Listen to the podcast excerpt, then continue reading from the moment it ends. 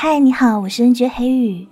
上回我们讲了苏子暖的作品《花雕》上集，因着那把阴阳扇，行商终于弄清楚花雕的真实身份，被迫分离的恋人终于又能重聚。可是，这所谓的好日子是否会有到头的一天呢？一起来收听《花雕》下集。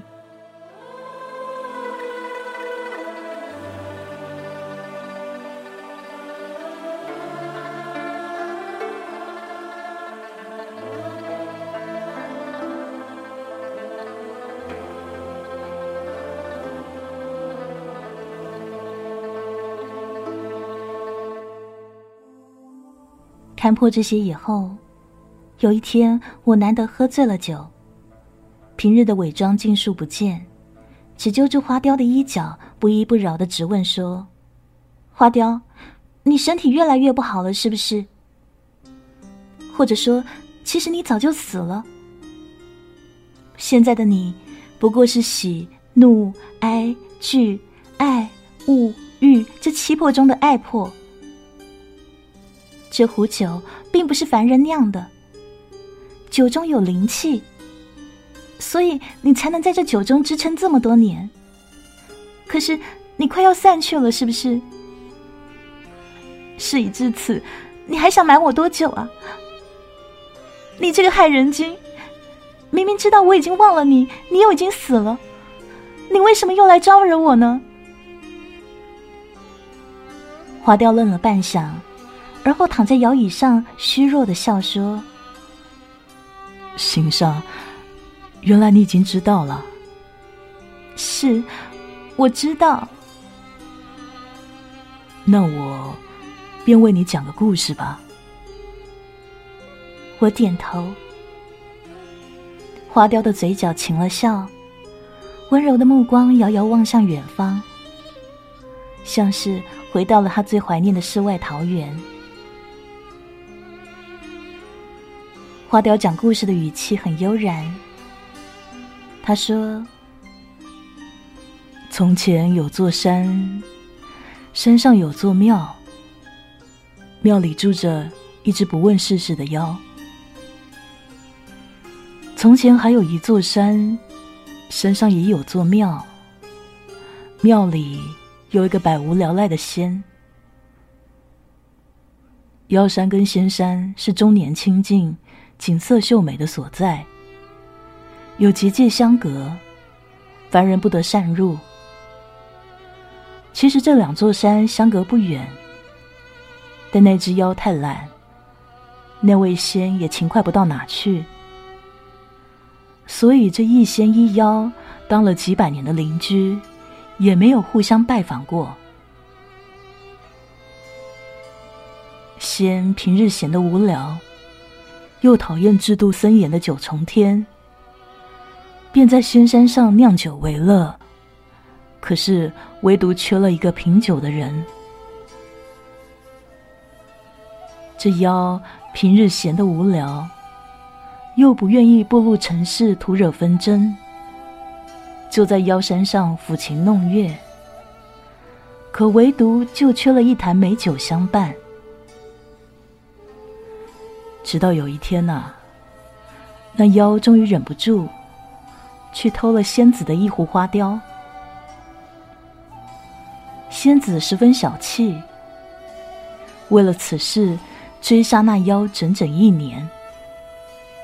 两人一见面就斗殴斗嘴，妖嫌仙子吝啬，仙子骂妖缺德。一年之后。仙子追得累了，妖躲也躲得烦了，他们便握手言和，约法三章，真正做起了好邻居。又过了几年，妖精喜欢上了仙子，他开始给仙子写情书。最初的情书内容不外是一些“滚滚长江东逝水”。仙子能否亲个嘴之类的语词，可叹那仙子眼界高，嫌他恶俗。于是，妖又将情书改写成了“玲珑骰子安红豆，入骨相思知不知”。仙子表示对此很满意，于是嘴角一勾，开开心心的让妖牵起了小手。他们都很天真，认为仙妖结合虽世俗不容，但是他们隐居深山，偷偷牵个手，只要不被外人察觉，应该没多大干系。但那仙子是西王母手下的女臣，名号叫释九仙。仙子很久以前就与缠身上神定下了亲事。但那妖却是魔界的第五十八代孙弘毅。魔界覆灭以后，弘毅便是神界一直追杀的残党。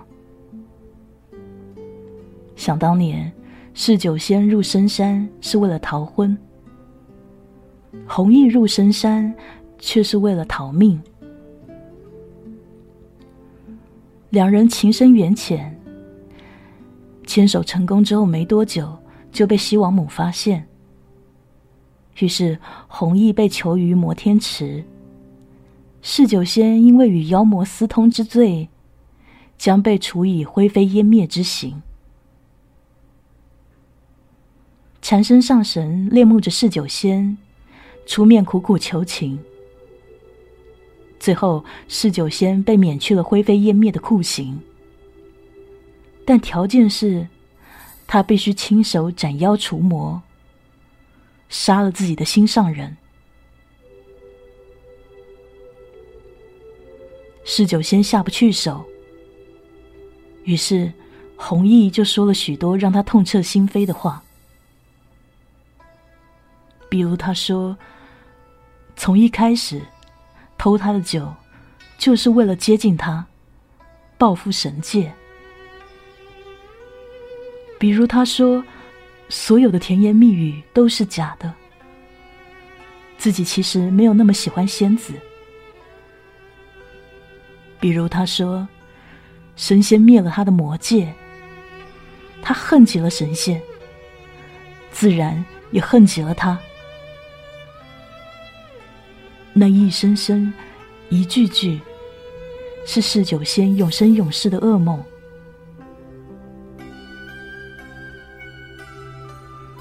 弘毅死了，嗜酒仙便做了凡人。弘毅死后，三魂七魄都离开了身体，爱魄散到了昔年他们俩隐居的山中，找到了他曾经偷走的那一坛花雕酒。这坛花雕，他藏了太多年，无人知道。其实他当年偷走之后，一直都没舍得喝。他栖身于那坛仙酒，只因那酒中曾经有过仙子的味道，那是他爱的味道。仙酒的灵力居然能延缓爱魄消散的速度，这让弘毅颇为意外。于是，爱破的痴念又起。他不远千里寻到了市井乡间，就是想再看仙子一眼。那一夜，他强撑的意念见到了他，可是化作凡人的仙子却在与水鬼大战，险些丧命。他自然不能旁观，秀峰一起。将他揽在怀中，豁尽全力救下他一命。这一出手，就再次造就了他俩的孽缘。那时，他问他：“你是谁？”爱破听到那熟悉的声音，忍不住笑了，随口骗他一句。花雕，仙子还是那样的傻，无论红毅骗他什么，他都信。就像他说他是路见不平拔刀相助的九妖时，他便信了；或像从前，他说他恨他，从来都不曾爱他的时候，仙子也信了。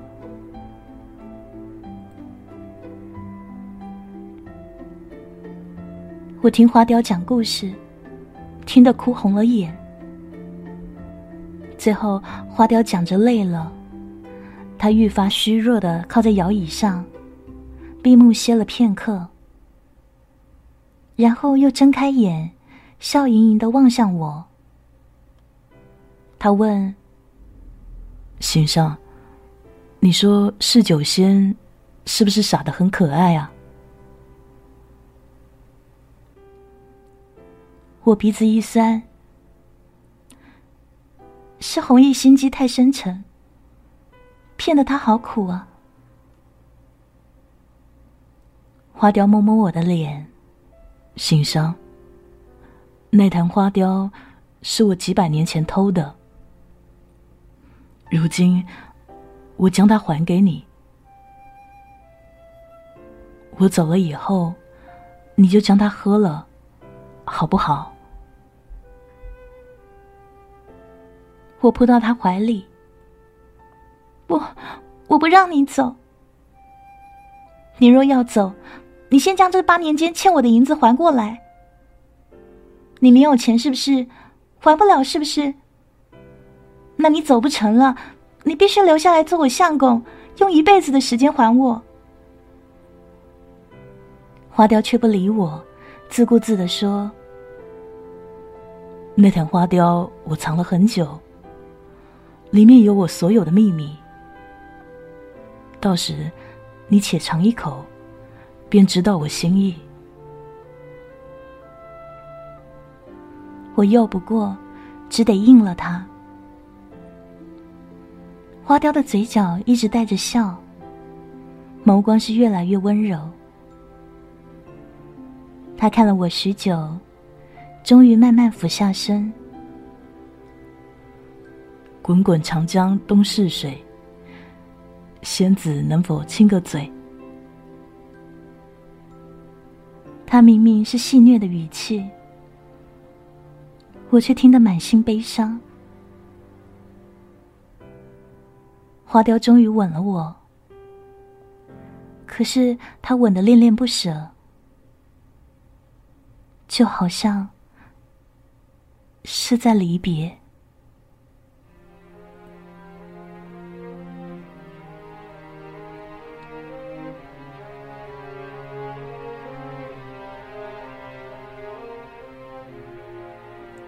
次日，花雕就不在了。我寻遍了酒肆内外，都不见他的踪影。最后，打开他数年来栖身所用的花雕酒坛，坛中唯余酒香沁人，却再也没了昔日红衣妖娆、好吃懒做的少年。我心头一绞，忆起花雕的嘱咐。我强忍着撕心裂肺的痛楚，颤抖的握住酒坛，一口接一口，哽咽入了喉。那酒水似乎有点不对劲，这酒中残余着强大的灵力，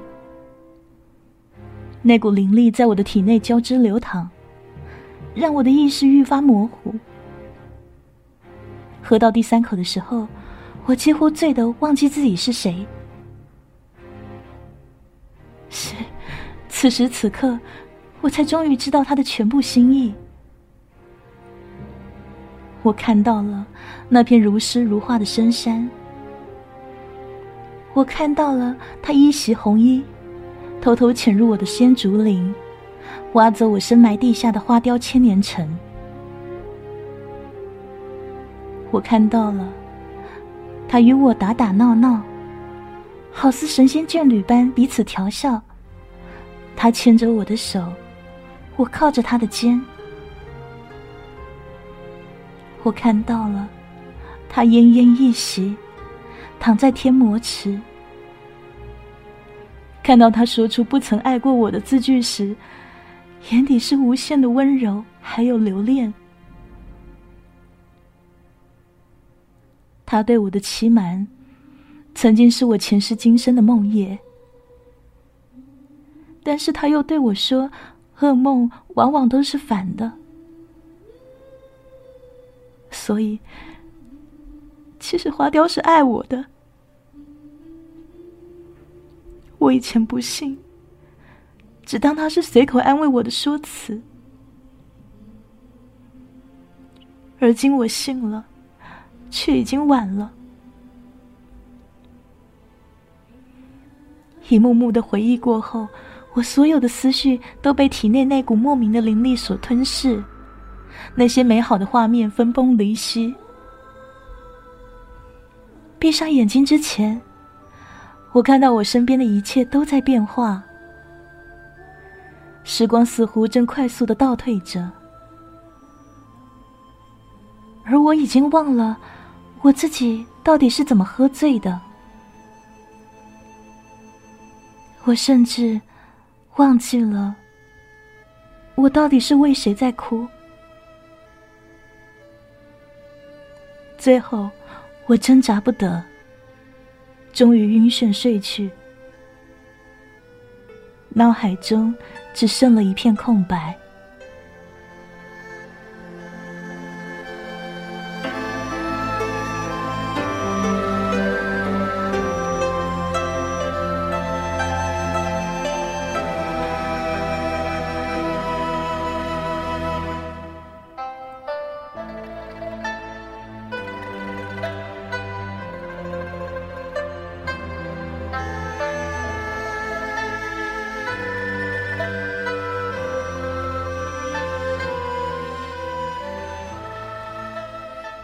西湖断桥，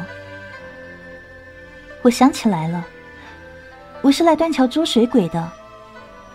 可是我法力不及，被那水鬼变成了癞蛤蟆，这实在太丢人了。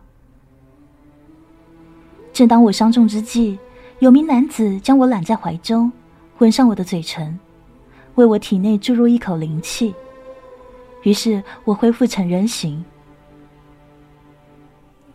恍惚间，我觉得这场景似乎有些熟悉，可是我又记不起何时遭遇过。我问：“你是谁？”他答：“产生。”我隐隐觉得不对，可是又不知道究竟哪里不对啊。虽然心有疑惑。但禅生到底是我救命恩人，我感激他，所以收了水鬼以后，就邀请他去到我的酒肆。那之后，禅生就一直在我身边，再也没走，就好像，就好像代替了什么人一样。是的，我许是中了邪，总觉得自己身边少了个人。可是我又记不起来少了谁，只是因为后来我所遇见的一些事、一些人，好像都在我的生命中出现过，但是唯独好像就少了那么一个人。这种感觉就好像，好像我明明已经活过了二十好几岁，可是在一夜之间烧坏了脑子，什么都记不清了。好像就这么一醒来，神不知鬼不觉的回到从前，要把过去一切全都重新经历一遍。我把这些莫名其妙的感觉都归罪于那只水鬼，想来一定是我被他揍的伤势太重，伤到了脑袋，所以才发生这种错觉吧。好在禅生是一直很贴心照顾我的。他不是除妖师，但是具有灵力，会些偏门的法术。而且他跟我一样喜欢吃酒，久而久之，我就跟他成为知己好友。久而久之，有一天他说他喜欢我，想娶我为妻，我便答应了。成亲之后的某一天，禅生忽然问我最爱什么。我听完不假思索，浅笑回答了一句：“最爱花雕啊。”我永远记得那一刻，禅生的目光忽然一瞬，他愣住了好久好久，笑容有些苦涩。我以为，时至今日，你终于会说最爱的是我。不想我又错了，原来你最爱的还是花雕啊！我不懂他话中含义，却也怔住了。那一刻，缠身在院中的老槐树下，衣袂飘飘。我忽然觉得。从前，从前，似乎有一个红衣猎猎的少年，也喜欢靠在老槐树下。他会捻一朵花，温温柔柔的看向我。莞尔之间，夕阳西落。那是谁呢？我记不起啊。又或者……他本就不曾来过。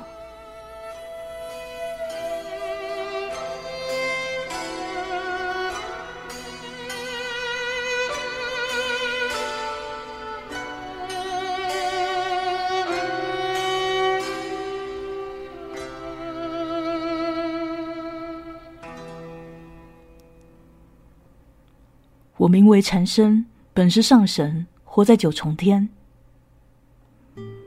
我与释九仙本是青梅竹马，恋慕他许多年，他也没曾好好瞧我一眼。他反而爱上了一个被神界追杀的妖魔之辈，这实在令我无言。后来那妖魔死了，魂魄皆散，释九仙也被处以天罚，落入人间。他走之后。我总徘徊在诛仙台，望着台下浩瀚云海，回忆他的一颦一笑。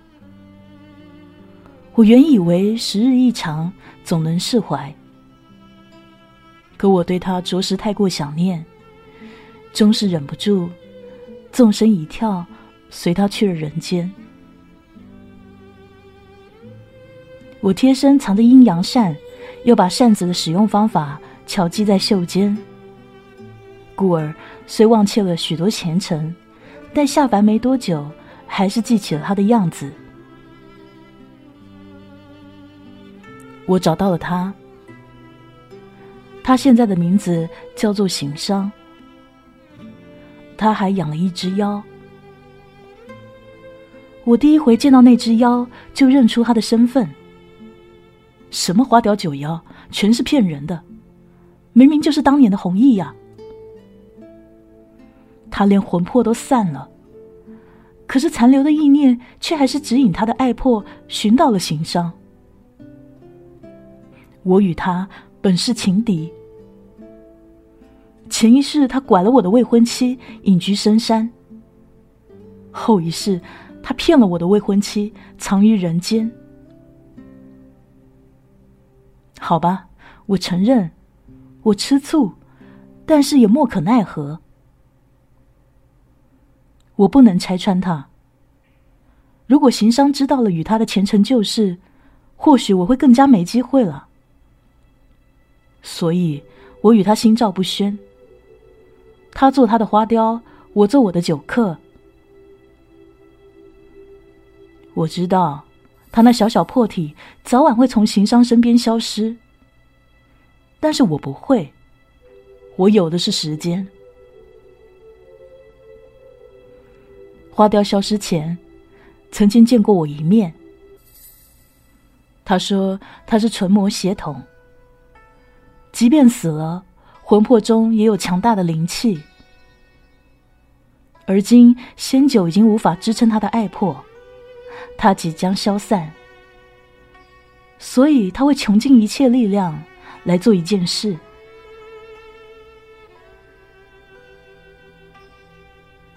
他会让行商回到八年前，那样子他就不会在行商的生命里出现了。那时候，诗人的记忆都没了，而你有阴阳扇，你可以记得一切，所以你就可以取而代之，代替我。救他，陪他。当时的他虚弱的站在我面前，笑容不羁，我却看得出他的诚意。那一刻，我想，我应该是赢了的。最后能陪在行商身边的，总归还是我。后来的一切都在我预料中。我代替了花雕，去了八年前他与行商相遇的断桥，救下行商，成功的接近行商，追求他，最后娶了他。那一日，我忍不住问行商：“他最爱的是什么？”行商笑嘻嘻的。想也不想就说，他爱花雕。我一愣，不死心追问他为何爱花雕，他却支支吾吾，再也说不出了。这不是我要的结果。余生漫长，在往后的日子，行商总喜欢坐在院下的摇椅上，望着远处飘落的槐花。目光温柔又绵长。他说：“他总觉得，他坐下的摇椅原本是为了另一个人准备的。”他说：“那个人应该有点坏，有点懒，还有点毒舌。”他说：“他忘了他是谁。”又说：“罢了，也许那些只是他的臆想吧。”叫我不要笑话他。那一刻，我便恍然了。花雕最后落个灰飞烟灭的结局。他耗尽了那么大的力气，不过是想让行商忘掉他。可是行商却依然沉浸在自己虚妄的回忆中，固执的记着他。虽然模糊不清，却不可自拔。